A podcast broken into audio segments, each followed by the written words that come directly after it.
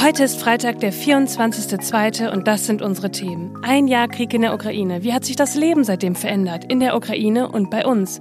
Außerdem sprechen wir mit Bob Blume, dem Netzlehrer, über den katastrophalen Lehrermangel und was dagegen endlich getan werden muss. Und wir reden über das Müllsammeln und was passiert, wenn wir es nicht tun. Spoiler, wir nehmen ihn über die Nahrung auf. Hm, lecker. Lasst uns fix beginnen. Die Informantin. News erklärt von Sally Lisa Stark. Ihr Lieben, danke, danke, danke für die vielen Nachrichten auf Instagram zu meiner Geschichte aus der letzten Folge, zu meinem Knoten in der Brust. Und falls ihr jetzt bei der nächsten Untersuchung dran denkt oder ihr einer anderen Person damit geholfen habt, weil ihr sie ans Abtasten erinnert habt, dann haben wir hier doch richtig was erreicht. Ja, und heute geht es sehr emotional, aber global weiter. Vielleicht habt ihr ja auch etwas gezuckt, als ich das Datum vorgelesen habe. Dieser 24. Februar ist ein furchtbarer Tag für die Ukraine und ein düsterer Tag für Europa. Mit seinem Angriff auf die Ukraine bricht der russische Präsident Putin abermals eklatant das Völkerrecht. Wir alle sind heute Morgen fassungslos, aber wir sind nicht hilflos. Wir werden das volle Paket mit massivsten Sanktionen gegen Russland auf den Weg bringen. Heute ist auf den Tag genau ein Jahr Krieg in der Ukraine. Wie hat sich unser Leben seitdem verändert? Ja, es ist wohl so wie mit vielen anderen einschneidenden Tagen auch. Man weiß eigentlich immer genau, was man gemacht hat, oder? An den Tagen vor dem Krieg, da habe ich mit Ralf Rute eine Folge unseres vorigen Podcasts Allgemein gebildet aufgenommen und da sagte Gregor Gysi zu uns und das auch sehr überzeugt, es wird keinen Krieg geben. Ja, und einen Tag später hatte Russland in der Nacht einen Militäreinsatz angeordnet. Es gab die ersten Raketenangriffe auf militärische Ziele und dann hat der ukrainische Präsident den Kriegszustand ausgerufen. Natalie Lukjanczuk beschrieb damals, wie sie die Anfänge des Kriegs in Kiew erlebt hat. Sie ist 16 Jahre alt und mit ihrer Mutter nach Estland geflohen. Den Vater mussten sie zurücklassen, da er im Krieg kämpfen muss. Ich habe gar nicht äh, verstanden, was ist passiert, als ich diese Sirene gehört habe. Es war um ungefähr 7 Uhr morgens. Es war schlimm.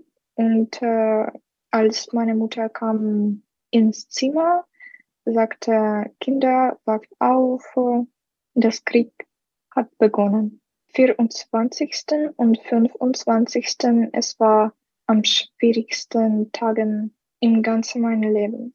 Wer hätte vor gut einem Jahr gedacht, dass es Krieg an einer Außengrenze der EU geben wird? Aber auch, wer hatte diese Konsequenzen im Blick?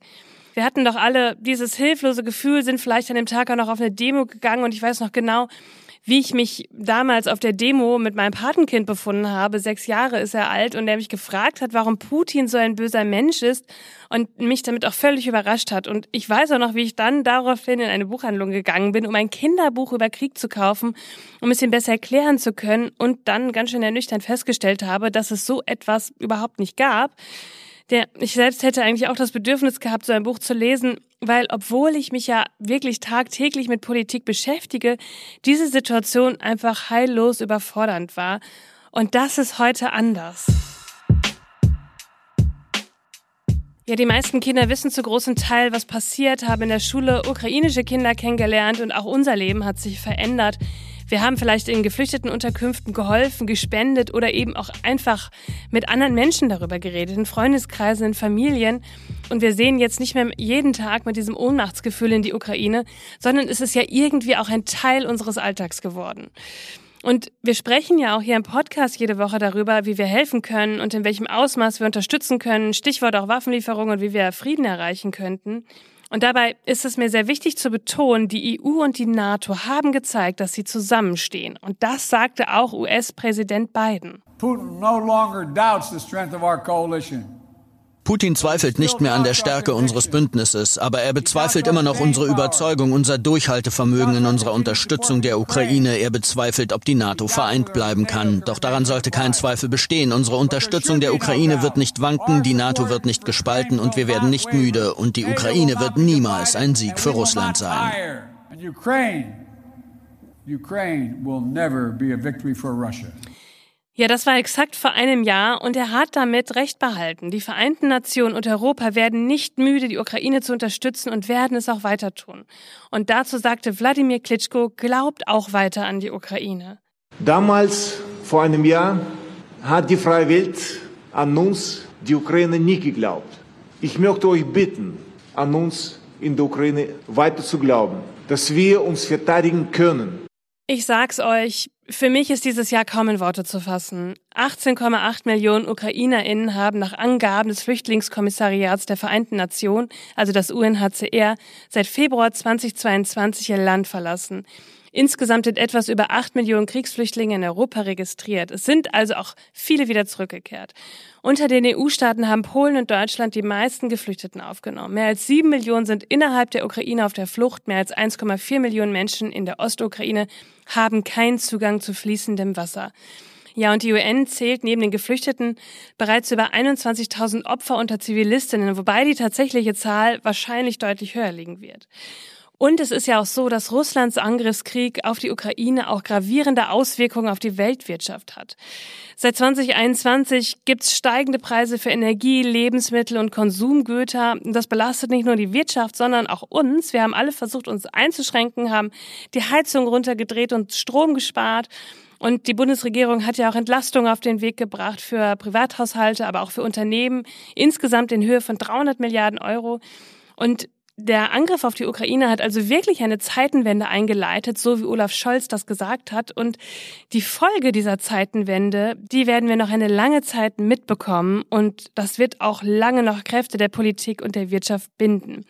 Schwere Waffen, humanitäre und Finanzhilfen für die Ukraine, dann Milliardenschulden für die Bundeswehr, Sanktionen gegen Russland, eine Neuausrichtung der Energiepolitik, da war so viel dabei der weitere Betrieb von drei Atomkraftwerken. Man sieht also, mit Russlands Angriffskrieg haben wir auch viele unserer Tabus, die wir vorhatten, gebrochen. Und das bringt ein Krieg mit sich. Und ich glaube, es ist an der Zeit, dass wir auch noch mal darauf schauen, dass gerade aktuell ist. Außenministerin Baerbock ist diese Woche nach New York zur Vollversammlung der Vereinten Nationen gereist. Und im Gepäck, also in ihrer Reisetasche, hatte sie Argumente für eine Resolution der Ukraine dabei. Und in dieser Resolution geht zum einen Zehn-Punkte-Plan für den Frieden. Russland wird zum Rückzug aufgefordert und auch die territoriale Unversehrtheit der Ukraine wird betont. Und Baerbock sagte auch, bevor sie in den Flieger gestiegen ist, der Friedensplan liegt in New York auf dem Tisch. Es ist die Charta der Vereinten Nationen. Die notwendigen konkreten Schritte hin zum Frieden in der Ukraine wird die Resolution der Generalversammlung enthalten, die wir gemeinsam mit über 50 Staaten einbringen und über die wir heute abstimmen. Ja, damit wäre der Weg frei für mehr Druck auf Russland und eine weitere Positionierung der Vereinten Nationen. Das Ergebnis werden wir nächste Woche besprechen. Was aber weiter kompliziert werden könnte, das ist das Verhalten Chinas. US-Geheimdienste haben laut einem Zeitungsbericht Erkenntnisse gesammelt, dass China überlegt, Russland bei Angriffen auf die Ukraine mit Waffen zu versorgen. Da gibt es aber wohl noch keine endgültige Entscheidung. Und nach Angaben des russischen Außenministeriums hat Chinas Chefdiplomat Wang Yi Russland Ideen unterbreitet für ein mögliches Kriegsende. Und die Vertreter Chinas hätten Russland ihre Grundgedanken über die Grundursachen der Ukraine-Krise mitgeteilt, sowie ihre Lösungsansätze präsentiert. Ja, der China-Experte Bernhard Bartsch sagte im ZDF Folgendes dazu. Aus meiner Sicht ist das eine Verwirrungstaktik, ein Ablenkungsmanöver. China ist in diesem Krieg kein neutraler Akteur. Ja, und er sagt weiter auch, dass nicht zu erwarten ist, dass China wirklich ein Vermittler wird für Frieden im Ukraine-Konflikt. Abschließend ist für mich einer der wichtigsten Punkte. Frieden kann es nur mit der Verteidigung der Ukraine geben. Alles andere wäre so, als gäbe man ein demokratisches und unabhängiges Land auf. Wer also weiter den Stopp von Waffenlieferungen an die Ukraine fordert oder denkt, man könne sich einfach mit Putin an den Verhandlungstisch setzen und diesen Krieg ohne Verlust der Ukraine derzeit beenden, der verschließt die Augen vor der Wahrheit. Es fehlen Lehrer in Deutschland. Nicht nur ein paar, sondern wirklich ganz schön viele. In Deutschland sind nach Angaben der zuständigen Kultusministerien der Länder momentan 12.341 Lehrstellen unbesetzt. Das geht aus einer Abfrage des Redaktionsnetzwerks Deutschlands hervor und ich muss sagen, diese Zahl ist wirklich ganz schön groß. Und dazu sagte der Präsident des Deutschen Lehrerverbands Heinz-Peter Meidiger, dass die Zahl sogar noch geschönt sei. Nach seinen Einschätzungen liegt die Zahl der unbesetzten Lehrerstellen in Deutschland zwischen 32.000 und 40.000. Okay, wow, dass dieses Thema gerade so brennt, ist verwundert also nicht. Auch euch interessiert es wirklich wahnsinnig. Ihr habt mir ganz viele Nachrichten dazu geschrieben. Und wenn ich so an meine eigene Schulzeit zurückdenke, die ist ja auch schon ein bisschen her, aber die war auch schon geprägt von Freistunden. Und sowas wie Politikunterricht gab es da gar nicht so richtig, weil es dafür keine Lehrer gab.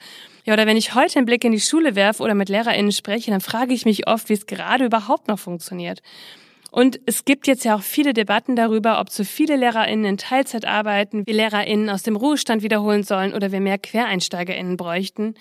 Und weil das wirklich gar nicht so einfach ist, habe ich mir überlegt, dass ich jetzt mal einen wirklichen Experten dazu hole, Bob Blume, auch bekannt als Netzlehrer. Er ist selbst Lehrer und beschäftigt sich vor allem mit dem Thema digitale Bildung und klärt sehr viel darüber auf, wo das System Schule selbst noch Nachhilfe bräuchte. Hallo Bob, schön, dass du da bist. Hi Sally, schön, dass ich da sein kann. Ja, ich habe direkt meine erste Frage an dich. Warum reden wir denn jetzt erst über den Lehrermangel? Tja, das ist eine gute Frage. Warum jetzt erst? Also grundsätzlich sind die Prognosen natürlich alle falsch gewesen und da kann man sich auch schon fragen, wer das verbockt hat. Verantwortlichkeiten im Bildungssystem zu finden, ist nicht ganz einfach. Vor allen Dingen fällt aber ins Gewicht, dass 2018 der Bildungsexperte Dirk Zorn schon eine Studie mit ganz konkreten Handlungsanweisungen äh, vorgeschlagen hat. Allerdings kam dann äh, auch Corona dazwischen. Jetzt ist es halt eben auf der politischen Agenda, weil sowohl Lehrkräfte als auch Eltern natürlich sehen, dass ganz konkret ganz viel Unterricht ausfällt. Okay, und was findest du, sollte die Politik jetzt dagegen tun oder was tut sie überhaupt? Ja, was wir schon sehen, was die Politik macht, ist, dass sie den Empfehlungen der Ständigen Wissenschaftlichen Kommission teilweise folgt. Das heißt, Mehrarbeit für Lehrerinnen und Lehrer, ähm, Erschwerung der Bedingungen für Teilzeit, was auf jeden Fall Frauen auch treffen wird, die ja vor allen Dingen deshalb die Teilzeit auch machen, weil sie noch die meiste Care-Arbeit machen und äh, versuchen, äh, Pensionäre wieder zurückzuholen. Was die Politik machen sollte, das ist eine ganz andere Frage aus meiner Sicht. Sollte sie zunächst einmal mit den Praktikerinnen und Praktikern sprechen, weshalb ich ja beispielsweise bei der Initiative Bildungsrat.org mitmache. Wir wollen dieser wissenschaftlichen Kommission und der Empfehlung äh, ganz konkrete praktische Handlungsanweisungen und Empfehlungen auf den Weg geben, die auch dann mit der Praxis abgeglichen sind. Also man sollte mit den Lehrkräften sprechen, nicht nur über sie. Ja, was mich bei all dem, was du erzählst, nicht so richtig loslässt, ist auch die Frage, wie denn eigentlich eine bessere Wertschätzung des Berufs aussehen könnte, weil das ist ja etwas, wo wir wahrscheinlich gerade wirklich eine Schieflage in der Gesellschaft haben. Wertschätzung des Berufs, das ist ein ganz großes Thema. Ich glaube, das beginnt vor allen Dingen mit einer offenen Kommunikation. Also auch wieder Beispiel, die Empfehlungen der Ständigen Wissenschaftlichen Kommission zur Behebung des Lehrermangels, das ist ja mehr oder weniger äh, sozusagen nach außen getropft. Äh, da wird hier und da mal etwas formuliert, aber die Lehrkräfte haben das quasi äh, nur aus den Medien erfahren. Und dieses etwas aus den Medien erfahren, das kennen Lehrkräfte auch ganz gut durch die Corona-Pandemie, in der es tatsächlich oftmals so war, dass äh, am Freitagabend quasi die neuen Beschlüsse für die nächste Woche erst kommuniziert würden. Also für mich hat das zunächst einmal mit Transparenz zu tun, Wertschätzung. Dann hat es damit zu tun, die Lehrkräfte auch anzuhören und einzubeziehen. Und äh, letzten Endes bedeutet Wertschätzung natürlich viel mehr als Kommunikation, nämlich tatsächliche, konkrete Unterstützung für den Bildungsbereich, was Ressourcen, was äh, Personen angeht. Und das wird ohne einen erheblichen Betrag nicht zu machen sein. Also mit anderen Worten, tatsächliche Wertschätzung entsteht dadurch, dass man die Bedingungen, in denen Lehrkräfte an den unterschiedlichsten Schulen arbeiten, vor allen Dingen aber an den Grundschulen und auch im Bereich von Brennpunktschulen erheblich verbessert. Ja, danke Bob, dass du dir die Zeit genommen hast, unsere Fragen hier zu beantworten. Ich hoffe, wir hören uns ja bald wieder. Ja, ciao, Sally. Vielen Dank für die Einladung. Für alle, die Schule, Bildung und Lernen noch mehr interessiert, ihr könnt gerne vorbeikommen bei meinem Podcast Die Schule brennt, wo ich mit Prominenten über ihre Schulzeit rede und darüber, was das für unsere jetzige Zeit bedeutet und wie man das Bildungssystem vielleicht updaten kann. Und dazu kann ich euch auch nur zum Schluss sagen, diesen Podcast kann ich euch wärmstens ans Herz legen. Und dann gab es in dieser Woche noch so eine Aussage. Die Grünen sind für ein Indianerverbot, sie sind für ein Autowaschverbot, sie sind für ein Fleischverbot, sie sind für ein Böllerverbot, sie sind sogar für ein Luftballonverbot, liebe Freundinnen und Freunde. Grün heißt Verbot. Grün heißt Nein, Nein, Nein. Die Grünen sind heute die größten Spielverderber und Stimmungskiller der Nation. Und auch wenn sie es möchten und sich anbiedern, wir machen keinen schwarz-grünen Bayern, liebe Freundinnen und Freunde. Wir wollen die Grünen nicht in der bayerischen Staatsregierung. Huiuiui, das war der bayerische Ministerpräsident und CSU-Vorsitzende Markus Söder am politischen Aschermittwoch. Ja, da muss man sich ja immer besonders aufregen und es geht auch meist weniger um Fakten, sondern um Emotionen und das ist auch bei allen Parteien so. Aber wovor hat er denn jetzt genau Angst, der Markus Söder? Dass er zur nächsten Party mit einem dreckigen Auto kommt, aber ohne schlechtes Kostüm und Luftballons fahren muss und er dann noch nicht mal einen ordentlichen Schweinsbraten essen darf? Na Skandal. Wo sind wir denn hier? Ja, Wären jetzt nicht so meine Ängste, aber gut. Und vor allem, es stimmt einfach nicht. Die Grünen wollen kein Fleischverbot, sondern einfach mehr Bewusstsein und bessere Tierhaltung. Und um was es hier natürlich eher geht, ist die Stimmungsmache. Zeigen, wo sich Parteien unterscheiden und dann mal ganz kurz auf den Tisch hauen und sagen, also mit uns nicht, wir wollen nichts verändern. Und das kommt natürlich passend, denn dieses Jahr wird in Bayern gewählt und da macht man sich nach den letzten Wahlen ja schon Gedanken, ob es mehr schwarz-grüne Landesregierungen geben wird. Vor allem, weil die Grünen derzeit auch zweitstärkste Kraft im Lederhosenland sind. Und da Markus Söder natürlich auch alle Stimmen aus dem rechten Lager für die CDU einfangen will und da keine unterwegs verlieren möchte, gibt es hier solche Verbotsaussagen, die keinen Faktencheck bestehen würden. Ihr Lieben, das Wochenende steht ja vor der Tür und ich habe mir gedacht, dass ich euch heute dafür auch etwas auf den Weg mitgeben möchte. Sozusagen ein Tipp fürs Wochenende. In den letzten Wochen habe ich die Autorin und Podcasterin Luisa Dellert auf Instagram immer wieder dabei gesehen, wie sie Müll aufgesammelt hat. Beim Spaziergang mit ihrem Freund, vor ihrem Büro und ich finde, das ist wirklich eine großartige Idee, quasi Frühjahrsputz in der Natur. Und der Müll in der Natur, vor allem Plastik, das ist ja auch ein riesiges globales Problem. Es lässt sich mittlerweile von Ackerböden über Gewässer bis in die Tiefsee und sogar bis ins arktische Eis nachweisen, denn es zerfällt in immer kleinere Teile. Tiere verheddern sich in den Müllteilen oder halten sie für Nahrung mit häufig tödlichen Folgen. Und wir nehmen es dann ja auch selbst wieder über die Nahrung auf. Ich habe Luisa Dellert mal gefragt, ob sie uns mehr über ihre Müllsammelaktion erzählen möchte. Hallo liebe Sally, vielen Dank, dass ich heute Teil deines Podcasts sein darf. Mein Name ist Lou, Luisa Dellert und ich gehe das ein oder andere Mal bei mir vor der Haustür Müll und Zigarettenkippen sammeln, die auf dem Boden liegen. Und das ist auch das, was ich euch vielleicht jetzt hier in das Wochenende mitgeben möchte. Wenn ihr Menschen seht, die Müll aufheben, dann schenkt denen doch ein Lächeln und sagt einfach mal Danke oder sagt, dass es eine coole Aktion ist. Denn ähm, wenn Müll auf dem Boden liegt, dann ist es immer ein Problem für uns alle. Und wenn es Menschen gibt, die dieses Problem lösen wollen und nicht warten, bis es irgendwer anders tut, dann ist das immer eine ganz, ganz tolle Sache. Und vielleicht habt ihr auch Bock, das selber zu machen und euch eine Müllzange ähm, mitzunehmen und mit Freunden euch zu treffen oder mit der Familie und einfach bei einem Spaziergang den ein oder anderen Müllgegenstand äh, wieder mitnehmt. Und die Natur und die Tiere, die werden es euch auf jeden Fall danken. In diesem Sinne wünsche ich euch allen ein tolles Wochenende und vielen, vielen Dank für alle, die anderen Menschen ein Lächeln schenken, Danke sagen und ja, uns gegenseitig ein gutes Gefühl geben. Macht's gut. Und das ist doch die Botschaft fürs Wochenende. Ihr Lieben, das war schon wieder für heute. Ihr findet alle Quellen und Informationen wie immer in den Show Notes. Informiert euch selbst, sprecht darüber, bildet euch eure Meinung. Schreibt mir, wenn ihr Fragen habt, schickt mir Sprachnachrichten auf Instagram. Ich wünsche euch ein schönes Wochenende. Am Montag hören wir uns in alter Frische hier wieder, denn irgendwas passiert ja immer. Bis dann. Die Informantin. News erklärt von Sally Lisa Stark. Eine Produktion von 7 One Audio.